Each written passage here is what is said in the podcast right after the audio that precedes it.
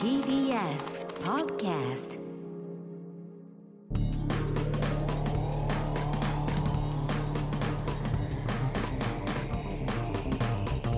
方の決意エレコミックやついですエレコミック今立ちです片桐仁です。 9月25日月曜日配信分の「エレカタの決意」新録ポッドキャストです、はいはい本編は TBS ラジオで毎週土曜深夜1時から放送しています、えーそちらも合わせてポッドキャストで配信していますのでぜひ聞いてくださいお願いいたしますここ最近は夢行きの話題を取り上げています 似てますねえ、来てるんですか。嬉しそうだ嬉しそうだな先週女性リスナーの方からいろいろな夢行きエピソードが送られてきたんですが、どうやら今週も届いてるみたいですよああ、なんかいや開けちゃったね、みんなのね、そういう扉をね。 よかったな。やっててよかったラジオ。夢行き夢行きそんなにやっぱ興味あるんですねあります。いや無声の話だったんですそうですよそも元そ々もはそもそも無声いですや、から無性なんてだろう、ジェンダーよ、そこだから。片桐男しかダメみたいなこと言うからダメなの。片桐さんが無声をしたしたいというところから始まそうっで俺すたは男だからね。そうねでも女性リスナーもいるわけだから。まあまあねね、それ は。ラジオネームサンプル動画で満足さんです ねで、男性ですか。女性男性どっちだろうねストックしていた14年前のエレガタをたまに聞いていまだに笑っています、ええありがとうございます14年前ありがとうございます何話してんの話題になっている夢行きについて、はいはいはいラジオネーム楓さんの話がめちゃくちゃうなずけたのでメールいたします共感できたなうん。私は34歳彼氏とうん3年同棲しています、はい彼氏とはタイミングが合わずあ大体年に2回しかセックスをします完全同棲してると、そうなっちゃうのか年。に二回しかし排卵日付近と思われる時期にうんうん激しく浴場をしますああやっぱあんだねそういうのねそのタイミングには必ず毎日というぐらいセックス直前またはセックスの夢を見ますえしかも楓さんと同じようにもうん先週送っていただきました知らない人やセックスがうまかった元彼が出てきますああやっぱそうなんだやっぱセックスがうまい元からってパワーワードだな。横に寝ている彼氏は3割の確率で出てきますあ、でも。ああ、今のまあ彼出てくもる。そこそこうまいんだよねうん。三割。彼氏が出てきたら朝すぐに報告しがしますが、ん元彼の時は言えなくて悶々とします、そうか。当時付き合っていた時のようなうん。燃え上がりのあるエロい時間が夢の中で再現されるのではとても興奮するとともに複雑な気持ちにもなりますあ。まあそうか。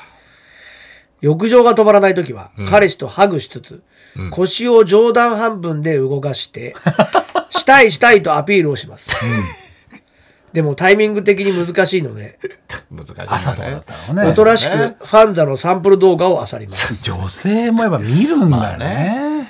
オナニー歴30年なの で、オナニーは、三十。何歳からしてんのオナニーは2分あれば十分。サクッと気持ちを処理しています。なるほど。たまに元彼との夢をおかずにします。うんまあまあ元からねやっぱね。ちなみに彼氏は全くオナニーをしません。ええとても不思議でそれはす。知らないだけでしょ。そ三十四でしょまだ。れはないよ。するで一人しでょ。お風呂入ってる時とかししてんじゃないのそれ片桐さん。そうです。俺は自分の部屋があります から。早いはいゲロゲロったのが早かっお風呂はね、た。いやまあやっぱりあるんですねやっぱこういうのがね。すごいね。ファンザの、だからああいう短い、だって30、長くても3、4分あれ。まああんのかな。うんそうだよね。まあで、その、排卵日にエロくなった時はってことですよね。そうね。あるんだねやっぱそういうのがね。ささっと2分で。三と二分で早いね。ねえ。やっぱ三三十年やってるから。 30年。何歳からやってるか、もう聞き初めての、その、オナニーの初めて聞きたいけど ね。また変わってくるじゃんこれ。男の性通とちょっと違いそう無女性性夢は行き初めてのオナニーってことだけど、そうもうですねもうな変わってきちゃってるねまあで話がも広く広くただ単に公然とセクハラしたいだけでしょだって違う違う違うあと本人いないから本人が書いてきてくれてるからねえ本人がいないから僕はそうあのだってやつが読んでるのこの人が読んでたらことだけど ねお私はこうでしたっていいうやその早口になっちゃってるからもう大丈夫大丈夫大丈夫電話で繋いでるわけじゃないからさ、夢行きのコーナー、もうコロナ化してますよ。夢行きの子ラジオネーム、お腹ゆるゆる素人49歳。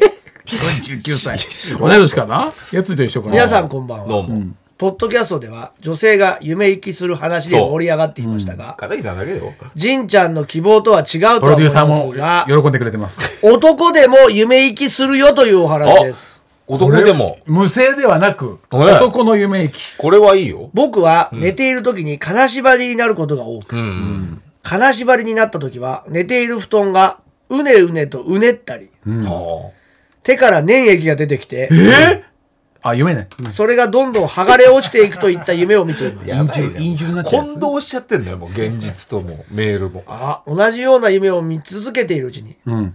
ああ、これは夢だと認識できるようになって、最強のやつじゃん。不自由ながらも夢の中では少し動けるようになっていました。うん来たね。自由にね。明晰あ夢そうとだねいうやつでしょうか。面積も来ました。夢の中で隣の部屋に行ったり、夢なんだから何でもできるじゃないかと思って、空を飛んだりすることもできるようになりましすた。げえ。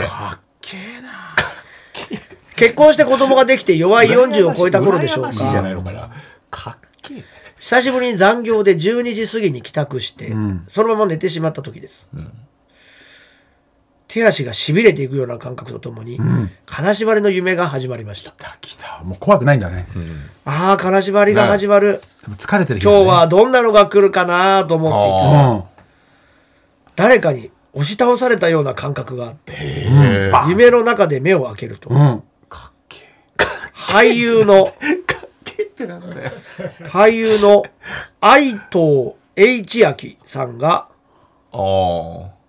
僕の顔を見つめていました、当時の愛藤さんは愛っていうのはまあアルファベットね、愛藤さんは映画やドラマに引っ張りだこで、がっちりしてるからね。あ僕の人生では接点のない人だなと思っていたんですが、金縛りで他の人が出てきたことも初めてだし、そうか。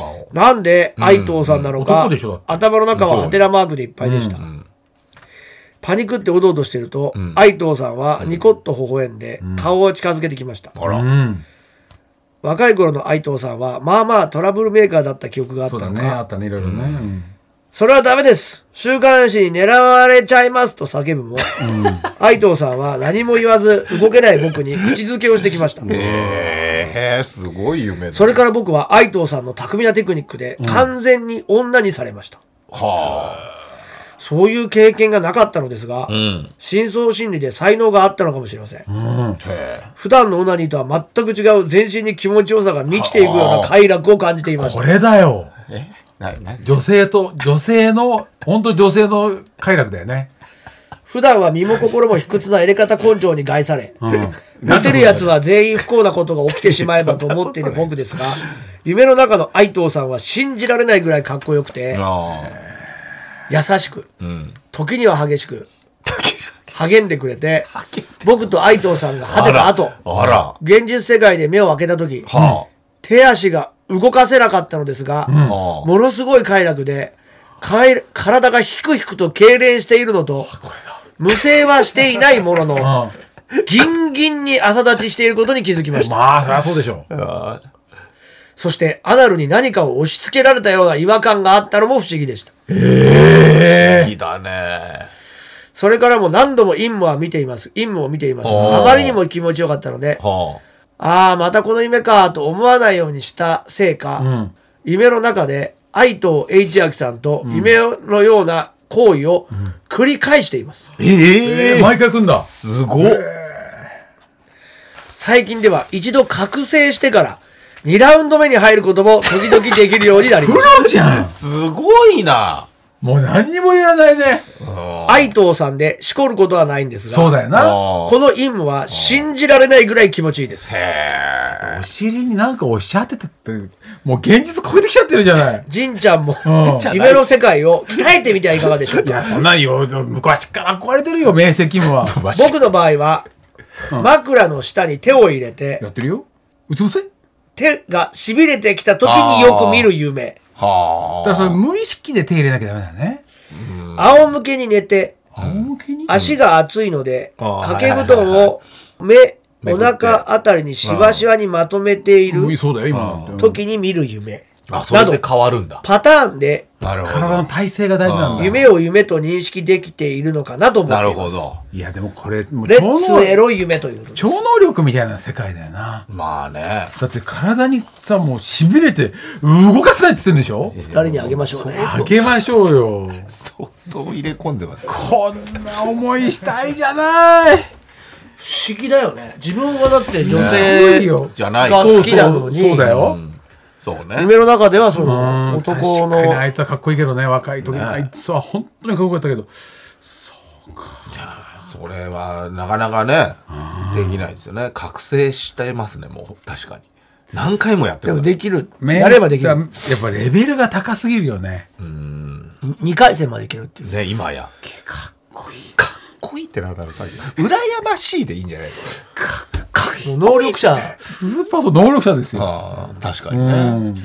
夢行きの、だからもうすごい夢行きのみでしょすごいの来ましたね。やっぱ夢行き確のかにね男性版。なかなか知らないけど、いるんですね、世の中には、そういう人がね。すごいねこちらも知らん。これもう、不思議な話ですね。これでもそう男になっちゃったら無声しちゃってますよね。女の人だったら。これあが、そう、相手がね。 H 千秋さんだから、まあ、相手がね、男性だけど、こっちは女性の感じだからそうだねね。女性夢にな行っきの方に進んでるけど。そうだね逆だったら無声に無声だなってたんじゃないですか。不思議な話でだもね無。制しなかったからこそ全身に帰るが回ったわけでしょ無制したら一箇所に溜まって出ちゃうから、終わっちゃうんだよね。すごいよすごいよ。どうなんですすかごい人が聞いてくれてるよ、やり方は。メール見てどうだったんですかかっこいい。かっこいいってなんだよ。こんなかっこいい人も聞いてくれてるんだよ、やり方は。こんなかっこいい。かっこいい人なんですね。 かっこいいでしょ。確かにね。人とは違う能力をね。そうだよ。人知れずさ、やり方よく聞いててくれたよ誰にも気づかれないでやっそうそだよ。れがこの技が使えるわけだから。さ。なかなか話すこともないだろうしね。さあ、ということで、ありがとうございました、本当にね。もしね、何かありましたら、やっぱ片桐さんが、片桐さんがね、かっこいいって言ってくれるんでかっこいい。いや、こんな人もういないんじゃないあの結構男性だで、例えばじゃあ女性側で男性になったりする場合もあるのかね。もしかしたらね、いるかもしれませんなねん。か前世とかなんかあんのかね。まあ、そういうところにね、入ってくるのかもしれませんけど。さあ、皆さん、ぜひね、送って夢くっだてさい。何ともできんだね。さあ、続いてはこちらのコーナー行きましょ私一回死んだのかもしれません身の回りで起こった怖い話不思議な体験談を紹介するコーナーです、まあ元に戻ったというこう。とではい。不は思い議な話をね。じゃあ、今回も、片桐さん。か片桐さんがねあ、ありがとうございます。あ、結構来てますよ。あ、長めですね。はい。あ、これ一通ですね。はい。えーラジオネーム、カッツン2号さん、ありがとうございます。えー片桐さん、やついさん、今立さん、こんばんはは。いどうも階段でもないし、ん不思議でもない気がするのですが、ほうほう僕は結構ありえない確率で人と出会うことがあります。ありえない確率で人と出会う。うん、なんだろうね。えー2015年の夏休みの話うん。 8年前はい。当時僕は東京で建設業の会社に勤めていてほう。会社の夏休みはお盆の時期だったのですが、うん長期の休みは一人旅をすると決めていてほうほう。毎回目的地は決めずに出発していました、えーその年は仕事を終え少し渋滞も落ち着いた夜9時頃に車で走り出しました、ん暑さから逃げたい気持ちがあったので、なんとなく北上、ん東北自動車道を夜通し走り岩手県に入った朝6時頃眠気に襲われ世界遺産平泉と書いてある看板が目に入り世界遺産を見ておこうと高速道路を降りました、まあ朝ですよね、携帯で調べると中尊寺金色堂の文字が目に入りこれは有名だなと向かうことに到着するとまだ配管前の時間、当時の愛車が2人乗りの軽自動車 ですごいな2人乗りの軽自動車でシートを倒して休むのにあまり向いておらず、配管開始までの約1時間を境内のベンチで仮眠することにしました、まあ夏だからね、そして配管時間の直前目を覚ますと、会社用の携帯に上司からメッセージがあら。夏休み初日なのに上司からメッセージ、ね担当してる現場で何か問題があったのかな、うんだからね、ちょっとやだね。ちょっと憂鬱な気持ちになりつつ、意を決してメッセージを開くと思ってもいない文章お前今中尊寺にいるだろう うん。おうとりあえずか反射的に中尊寺におりますと返信したのですが、うん僕自身も数時間前まで中尊寺に行くことを決めてなかったのに、んなんて上司が僕の居場所を特定できるんだと疑問が、答えは次の上司からの返信で分かりました、家族旅行で中尊寺に来たらお前の車があったから連絡した うん。まあまあまお互い夏休みをどう過ごすのかは話していなかったので衝撃でしあ。たなるほど。ピンポイントで会っちゃうんだねそそうだね。の後一人で気ままに旅をしたい僕は、配管が始まって速攻で 金色堂 を見て上司が金色堂に入る前に挨拶して23言葉を交わしご機嫌な上司が僕を確保したという写真を撮りあ社内の人だけが見える SNS に投稿されて別れました、あ。いいね、まあね。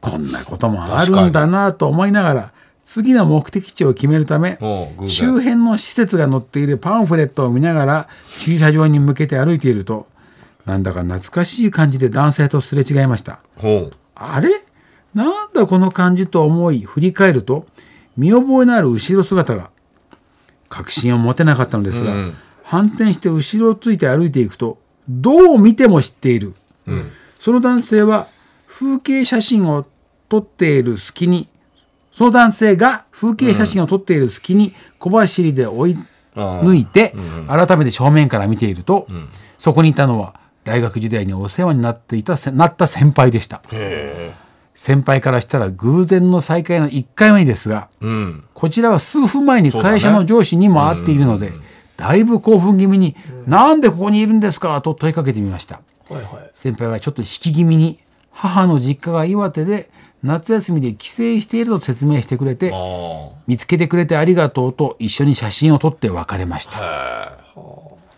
私一回死んだのかもしれませんにこじつけるなら、こんなに連続でお世話になった人に会うのは、実は高速道路で居眠り運転して、もう自分は死んでいて、社会人、大学、高校、中学とお世話になった人に順番に会っていって、最後は産んでくれた両親に会って、成仏するのかなと一瞬思ったりしました。あちょっとずつ過去に行ってるなかるらほどね。なねるほど。その後この2つの再会からしたら弱いエピソードなのですがおう夜盛岡で飲んでいたらおう横に座るフランス人男性から僕の地元埼玉の地名が出てきて、うん。気になって話をするとそのフランス人は僕の卒業した高校の真横に住んでいることが発覚。へえ。すごいね。フランス人ってすごいね確かに。盛岡だよ、うん。そんな偶然あるかねと写真を撮った のでした 岩手で縁をつないだ3つの事柄でしたああ、確かにすごい。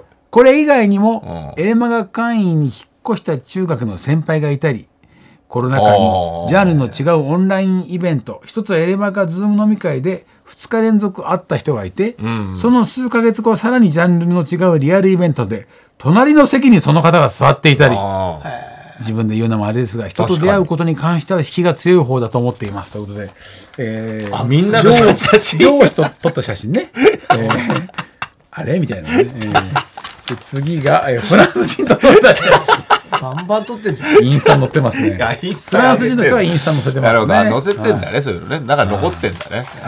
面白いね。先輩かなこ輩れとが上司でこれが先輩かもしれないね先輩三枚面白。いや、すごいじゃないいいねこれねそういうのあるよねね。。だから気づけるっていうところもそうあるそんうだよそうね。そうなんでこんんなところやって思っても気づかないんだよねほとんどね多分ね、そういうのもあるからいいことだと思うんですけどね。なんかでも話題になって、なんだっけな、大阪で、お客さんと話したのかな。そしたら、ウーバーワールドのファンですって。おうおうバンバンギャですみたいな、おう女性の人で。あ、そうなんだ。つって、帰り、新幹線乗ったら、ウーバーワールドのボーカルに会ったおのうすごいね。それまた変だよね。変だね。なんかね、聞いてたのにね。ウーバーワールドだって。さっき、さっきファンだフって言っァンてフ。ァンの人いたファンよっ。て一応いたぞ、その人でも全然違うライブに来てたんだよ俺のライブに来てあたあ、そういうことね。その人がああ確かにね。ウーバーワールドのライブがあったわけじゃないと思うんだよな、ライブがあったとしたらその人そっち行ってるじゃん、確かにそうだよねファンだからね。変なライブ好きではあるんでしょうね、変な確かに。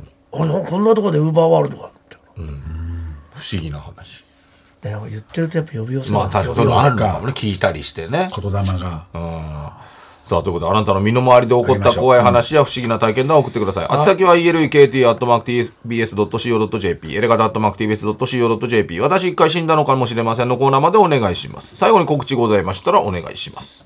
はい、えー今週末ね、えー宮崎でドロップフェス、今年もあります。 3年目2年目です ?2 ね。年二年目か。はい。えードロップフェスございます。えー9月30日、私は、えーオープニングと最後かなどっち2回出ますんでね、えーぜひ遊びに来てください。はい、私は、えーハローキティはるか団体貸し切り列車で行く岡山の旅、もう新決ま名ったで祭しょり、ファン内2023容とが縄文の祭典見学、10月28日、29日、えー旅行代金は2人1室の場合、大人3万9000円、子供3万5000円、幼児1万5000円、えーシングル大人1名1室の場合は4万5000円です。岡山発着の場合は3000円引きとなっております。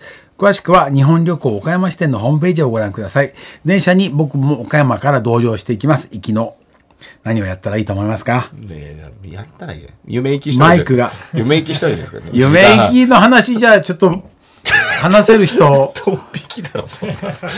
電車の中で話す話じゃねえよ、別に。午前中から何言ってんの昼ぐらいですかね昼間さすがに夢行きの話はできないんでねということで、えー我々エレコミックと横山由依ちゃんでやっております YouTube ですね、えー引き出しという、えー番組がありますので、火曜と土曜配信しております。面白いんで、ぜひ、えー明日ねと登録ね、えーそして視登聴録して視聴して、お願いいたしますいいねを押してほしい。お願いいたします。えー小林玩具、まだまだ足りないはい、ファミコンのね、小林玩具店という番組も、剣道さんと小林さんとやってもおりますので、そちらも。それぐらい言ってほしいですそれだけ本当お願いいたします。えーあと10月4日僕あそうですらのね飲み会もね、チケットそうねです、死ぬほど余ってます。あら、袴田知らな義いけ彦どさん来てくださいますからど。れだけ売れてるか知らないけど、死ぬほど余ってると思いますんでね。やばいですえーぜひ、お願いします。来てくだ来てくさだい。さい。ということで、エレカタの決意ポッドキャスト、今週はこの辺で、さようなら。さよなら